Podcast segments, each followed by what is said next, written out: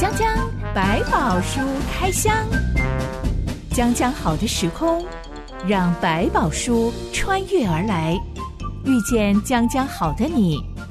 欢迎收听江江百宝书开箱。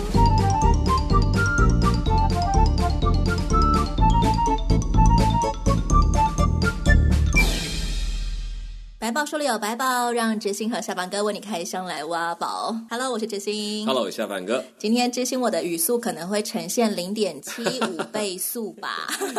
这也不错啊，有的人说，嗯，这样可以更稳定的听到每一个。不只是我的嘴巴的问题，嗯、还有我的脑袋的问题，因为我确诊完，现在还有点脑雾。希望等一下不要自动飞到。那等一下，请提醒我一下，嗯、如果我自动的。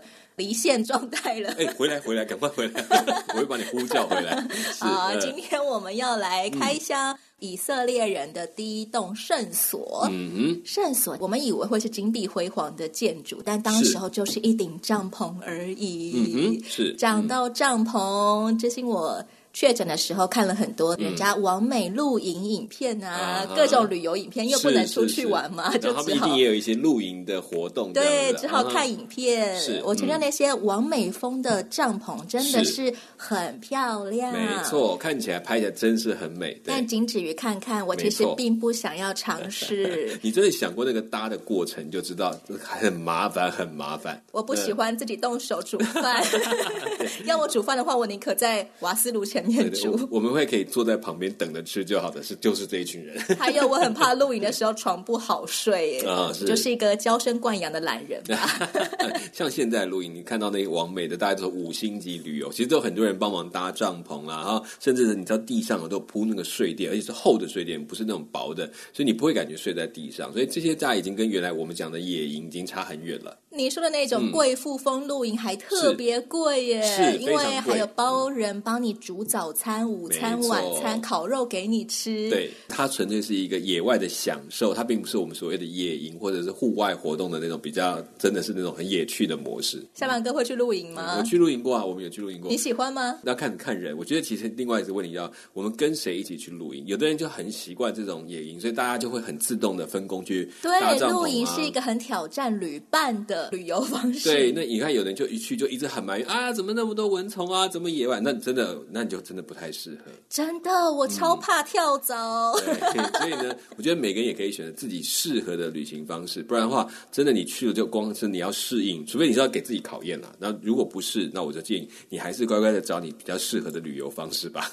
我很向往有一天要去内蒙古是、嗯、旅游的时候，嗯、说不定我就愿意尝试看看蒙古包了。嗯、我觉得那个你可能会可以住，是因为你不用自己搭现成的民宿，对对对，它就是蒙古包。就是蒙古包。对，如果它比较，我们觉得最对露营来讲最讨厌的就是扎营、拔营、扎营、拔营那个过程，要收很多的东西，是很辛苦的。我的朋友去内蒙古拍了超多好厉害的照片，没错，完全不需要打光。嗯、他晚上站在蒙古包外面就可以拍到满天星斗，没错。再配上那个白色的蒙古包，嗯、立刻好生活呀！我也想去，有一天我要去玩。对对对，很多的美景都是要代价，比如说到山顶去拍，哇，好漂亮！可是光爬山，可能你就要疯掉了。我们今天要开箱的这个圣所，嗯、其实是上帝答应他要来住的一顶帐篷。是，嗯、到底为什么上帝会想要来人间完美旅游呢？露营旅游呢？嗯嗯，让我们来开箱圣所的建筑规格。这段内容记载在出埃及记第二十五到三十一章。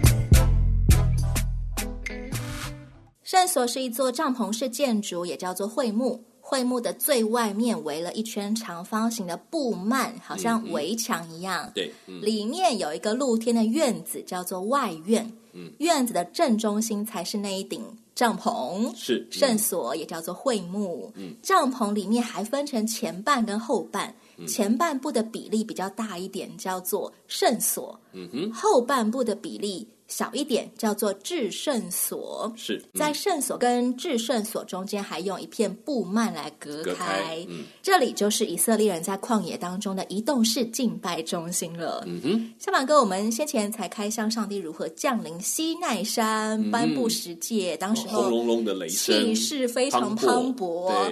为什么上帝不选择、嗯？以后他就固定降临在那座山上就好啦。嗯，为什么要住在很憋屈的帐篷里？这里面其实有一个很大的关键，就是上帝用一个很亲自的保证，是我跟你们在一起。那因为圣所对他们来讲，就好像是一个上帝在当中同在的一个代表，一个没有像的神，已经很难理解了。再加上一个没有可以拜拜的地方，或敬拜献上他们礼物的地方，就会更难理会说他真的跟我们站在一起吗？他真的跟我们都是随时的一起移动吗？那另外就是说，在这种帐篷式的神庙的这个建筑来讲，其实他们不是首例，在那个时代里面也有其他的一些游民民族也有类似的帐篷神庙，所以你这个东西并不是陌生的，只是他们知道这个神一直跟这个种族、这个族群，他们移到哪里，他就跟着他去哪里。不然，如果他就是在西乃山，对他们来讲，那疯了。他们只要一离开，完了，我的神很远，他们要回去拜，或者是就觉得好像那被神抛开了那种感觉是比较严重，所以也让他们有个安全感，就是你看有神跟你在一起。先前上帝降临西奈山的时候，我们知道以色列人都怕到倒退好多步啊。嗯、摩西你自己去就好了，是我们不想要靠近西奈山。对，应该这是不是成为一个上帝选择，是让人来给他建一个？帐篷居住的一个原因呢？嗯，也可以是说，因为他们会怕。所以他必须有个区隔，其实这也是上帝也很重要，让以色列知道看到我是要怕。当然，他们对神的概念，在那个时代讲，谁亲自碰到看到神，那就是死死路一条，因为你不可能超过他，或者是你好像得罪了他，冒犯了他，怎么可以看到他？所以就是有这样的一个一个害怕在里面。那当然，上帝用他的能力显出来说，我比众神都大，所以他当然更会害怕，要倒退三尺这样子。可是呢，也反过来讲，他又怕。但是又不能缺他的同在，因为这么大的力量保护我们，那我才能够走得安心。所以这件事情，他用一个圣所来做区隔，是他在我们当中又不是完全的融在一起，而是在这个里面有一个属于他的地方，我也跟他保持距离，但是呢，又不要离他太远，那这样就可以了。这个敬拜中心主要分成三大部分，嗯，分别就是外院，嗯，圣所，嗯，至圣所，嗯。从这样子的构造，我们可以看出这个敬拜中心所扮演的功能吗？大概可以理解，就是在这个里面，他把人跟上帝拉了一个距离，也就是这个围墙看起来是把上帝围在里面，其实是在保护以色列人，保护他们不要不小心侵犯到上帝的区域，不能够随便靠近。然后呢，也可以在这个过程当中，让他们对上帝的那个所谓的崇敬感可以加深。那另外就是说，他随时也可以来到这里来求问，让他们可以有安心说，上帝还是都在这边。外院的外面有一层布幔，一个围墙。圣所本身也是一顶帐篷，嗯，这感觉好像不是拉近。亲切感 好像是增加神秘感耶。嗯，对，其实也是因为他们对上帝的敬畏，因为我们讲过，他们其实以色列在离开埃及的这段路程，他们还在做一个学习，就是更认识这个上帝的圣洁跟那个绝对性。所以他用这个区区隔来表示说，按照他的方式，你就可以一层一层来他面前，但你不可以轻慢我。不要以为随时想来就来，你要透过这样的一个祭祀的过程，然后按然后按着规矩来到我的面前，这是表达他在他们当中是不一样的，但是也让他们知道，我仍然就是你看到这个围墙就知道上帝的居所在这个地方了，我就可以保持敬畏。忽然觉得我们在现代当基督徒很幸福，是、嗯、不用这么多的繁文缛节、嗯。我们在家里面，在床上、嗯，甚至在洗澡的时候，我就可以跟上帝祷告了，嗯、不用从外院再进入圣所，再进入 至圣所。对对，但是、就是、好多层啊，好谨慎的感觉。很谨慎，对，没有他。但是这个也就是提醒我们的，今天说上帝开了一个恩典的门，让你方便到他面前。但是你不要当个随便，不要忘记，这过去是要用各种的献祭的，然后最后才请大祭司进到里面，还要等看有。有没有话要跟他说？那其实，在今天我我们没有这个过程，我们几乎就是直接可以低头，借着耶稣基督就可以祷告，你就知道那个中间跨越的恩典要花多大的一个代价。我们先来开箱所谓的外院，外院也是占地最庞大的一个部分了。是，嗯，外院里面只有两样东西，叫做燔祭坛跟洗濯盆。嗯、是。当以色列人进到外院这个露天的院子里的时候，嗯、他们要用这两样东西做什么呢？基本上洗濯盆，他们进去是祭祀进到那边要清洗身上，然后手上，然后弄干净，才能会套上他的圣袍这个概念，然后可以走到里面去，然后才开始处理祭牲献祭的部分。通常进到外院这一块是献祭者或者是主祭者，不会全部的，他们都是在外面看的。然后把这个牵过去，然后跟着祭司，然后祭司们一起，然后在那里宰了祭牲，然后献在坛上烧掉。这个祭坛是在这个地方。真正能够靠近梵祭坛跟洗濯盆的，其实是祭司。祭司是的，没有错。老百姓站在外面，嗯、然后又被布幔隔住，嗯，怎么有办法保证知道？哎，上帝悦纳我的祷告呢？嗯、这些东西在其实，在开始在做的时候，其实是上帝先说了，你们按照这个方法来给我献祭，我就悦纳。也就是说，上帝已经。他先开了门，他表达只要你们按照我的方法，听我的命令，遵守我的教训，你的献祭我就是收纳的，就按照这个方法就够了。所以原因是在于收礼的人告诉你说我就要这样，那就没有问题了。如果不是收，也是你自己自作主张说，我觉得我他应该会喜欢这个，喜欢那个，然后你就这样弄这样弄，最后那个收礼的会不会觉得好呢？那当然要问收礼的人感觉是什么。你说的这种后者就比较像该隐。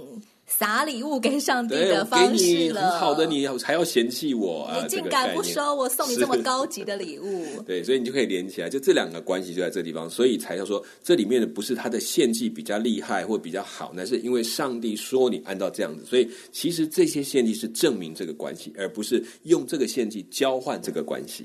那我作为一个普通老百姓，嗯、我要怎么样知道我真的得罪了神？嗯、所以我现在要站在布幔外面，把我带来的寄生交给祭司，祭司让他为我献在神面前，嗯、以至于我的罪可以被赦免呢？嗯，嗯，其实在这开始，你之前已经知道你是有罪的，所以你才会带着你的寄生去，请祭司们按着上帝讲的赎罪祭、各种祭的方式献在坛前。这样就可以了。就其实你会发现，前置的条件是你自己先知道了。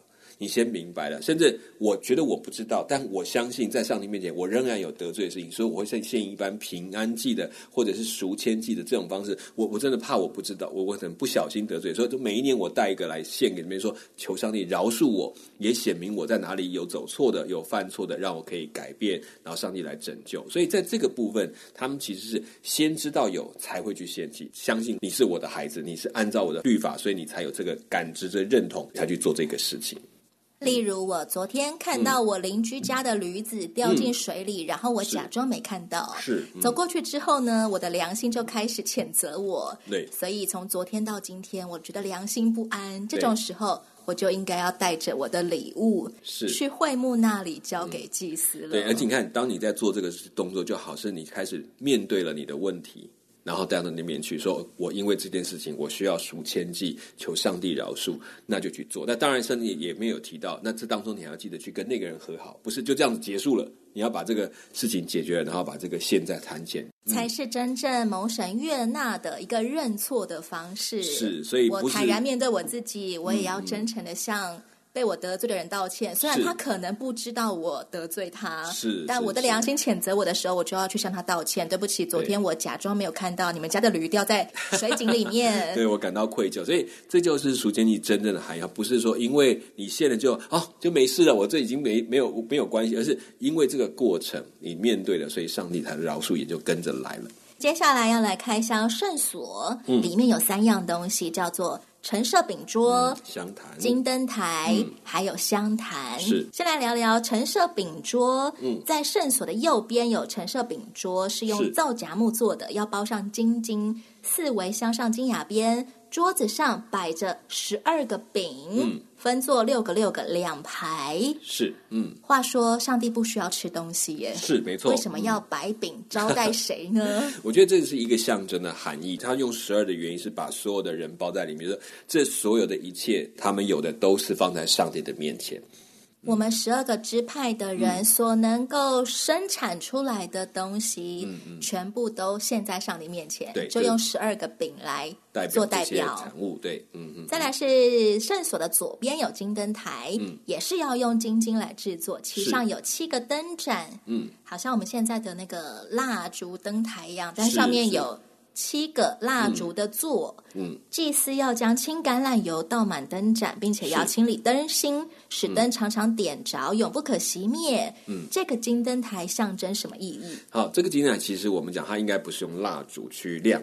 燃料，它应该是像刚刚前面讲的油倒进去之后，把一根灯芯摆在那个油的当中，然后开始点这七个灯。这个可是灯盏应该蛮浅的，嗯、能够盛的油应该不多耶。所以它要常常去添加，就是等于是大祭司的每一天的工作，你要去把这个灯维持，然后燃燃亮。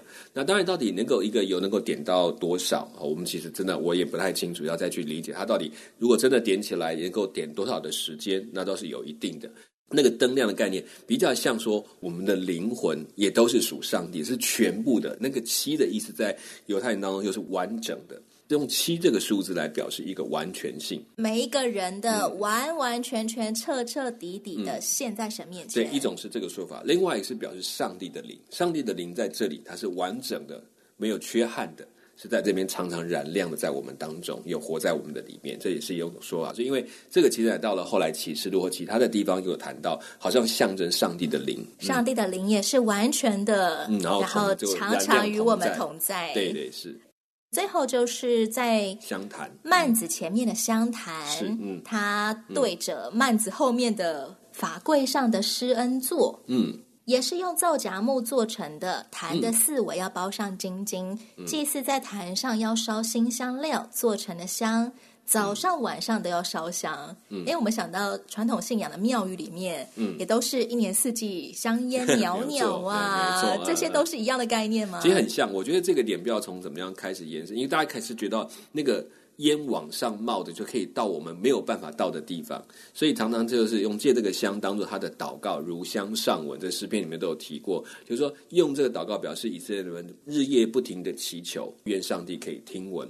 在很多华人在烧金纸啊、烧香，这有这种概念，说我们到不了，所以我把它烧化了之后，就会到天上的神明，或者是我的祖先，或者是那些需要被拿到的那个对象。这也是这个整个对，因为灵界看不见，所以他们就把它变成一种传递的方式。既然烧香代表我们的祷告、嗯、如烟上腾，然后上到天堂，到天上，上到上帝那里，嗯、为什么它会被放在？帐篷里面呢？为什么不是露天的？这样才能够真的升到天上的感觉啊！是没错，但是在这里，它有一个施恩座在这个地方，也就是说，它的烟的目的不是往上到顶，而是传到帐幕后面的这个约柜的施恩座前，就是表示给他听见，哦、因为他在这里嘛，他可以看到，他可以听到，然后听闻到整个的状态，所以这也是他当天为什么放在这个位置，就直接最离上帝最近的位置。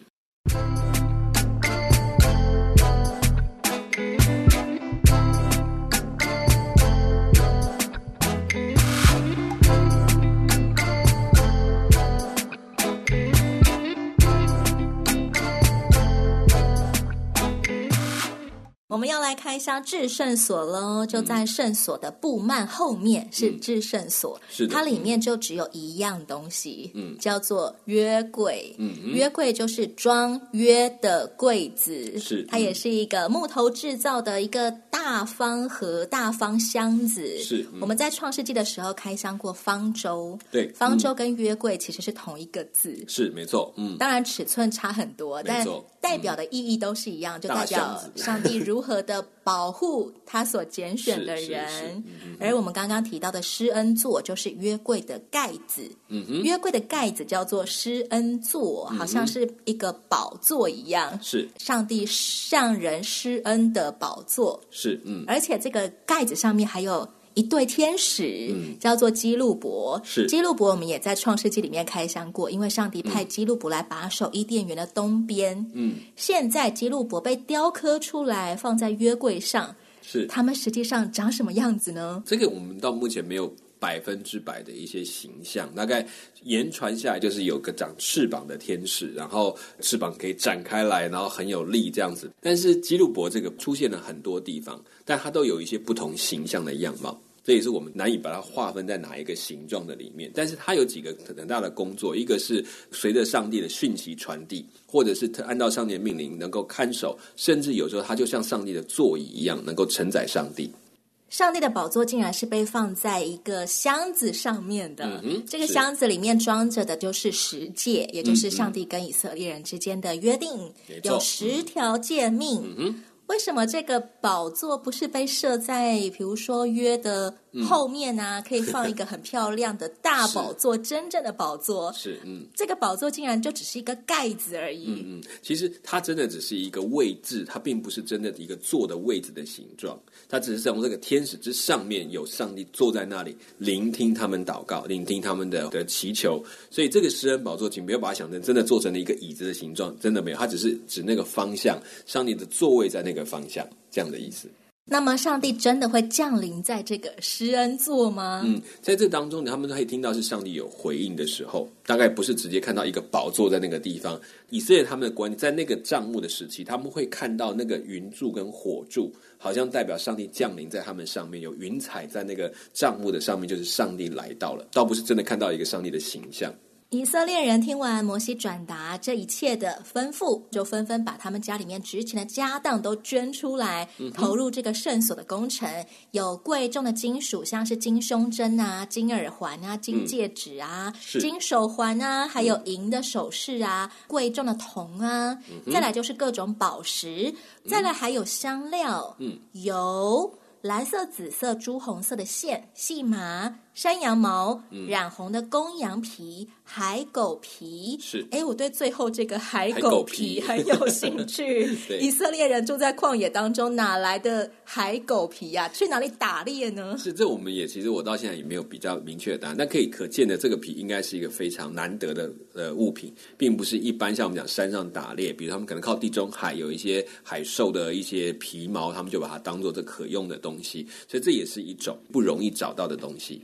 红色、朱色的线，这种基本上对他们当时来讲，都算是一个昂贵的染料才能够染出来的。上帝说要用染红的公羊皮做罩棚的盖，嗯，再用海狗皮做一层罩棚上的顶盖，嗯。这两层皮都非常的贵重，就是圣所的顶盖。嗯、对，有没有什么特殊的用意呢？主要还是防水，就是你真的在上面加了两层这个皮的部分，水不会渗到里面去。如果你只用一层，如果雨大了或怎么样，其实在这个下面水会直接渗到里面去。所以它是用两层这个比较厚实的皮去把它成为一个顶盖。当然，对他们来讲，这里也算是一个蛮奢侈的。哇，你用这么好的东西，但也要这么好的皮才能够做比较好的防水的功用。远远看过去就会看到红顶一样红。色的屋顶在那里。嗯，上帝对摩西提了两个人名，还说了一段挺长的话。看呐，犹大支派中户珥的孙子乌利的儿子比萨列，我已经提他的名召他，我也以我的灵充满了他，使他有智慧、有聪明、有知识，能做各样的工，能想出巧工，用金银铜制造各物，又能刻宝石，可以镶嵌，能雕刻木头，能做各样的工。第二个人是。我分派但支派中亚西萨姆的儿子亚和利亚伯与他同工，凡心里有智慧的，我更使他们有智慧，能做我一切所吩咐的，就是会幕和法柜，并其上的施恩座与会幕中的一切器具，桌子和桌子的器具，金金的灯台和灯台的一切器具，并香坛，燔祭坛和坛的一切器具，并洗濯盆与盆座，金工做的礼服和祭司亚伦。并他儿子用以供祭司职分的圣衣、膏油和为圣所用馨香的香料，他们都要照我一切所吩咐的去做。嗯，我真的感觉我要读这么长一段字有点辛苦。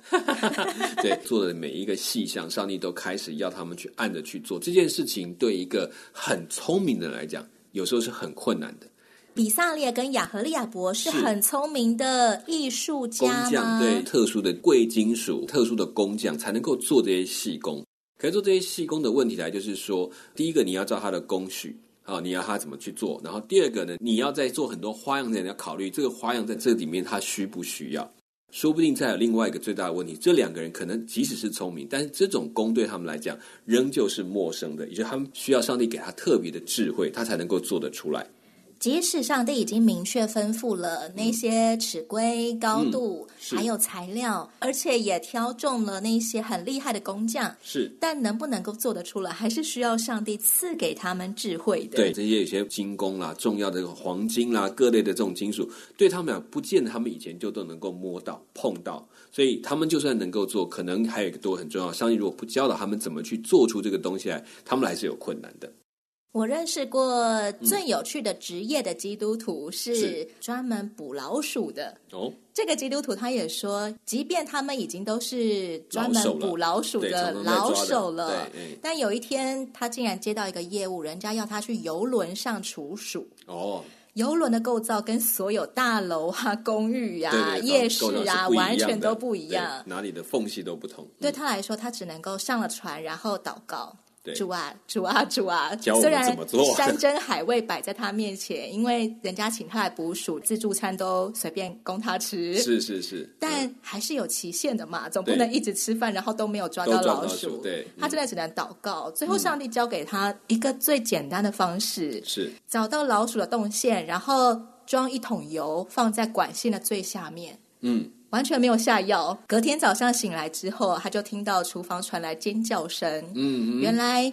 一堆老鼠狡猾掉进油桶里面，然后就淹死了。哦、完全没有下药，不，不会造成人家的食安问题，但是又成功达到捕鼠的目的。是是是，哎，这个有趣。他就是所谓捕鼠界的比萨列跟亚和利亚伯，也是需要祷告的，才有办法抓到老鼠。就是有时候有些关键那个突然灵机一动，就如果不是上帝突然给你点一下，你可能还真想不到，就很多的专业知识突然卡住了。那就一件事情帮你解决了。我们现在可能会以为艺术家很难当基督徒，哎，因为通常艺术家给人一种很有自信，甚至是很高傲、很自负的一种印象。是。这种人要做基督徒容易吗？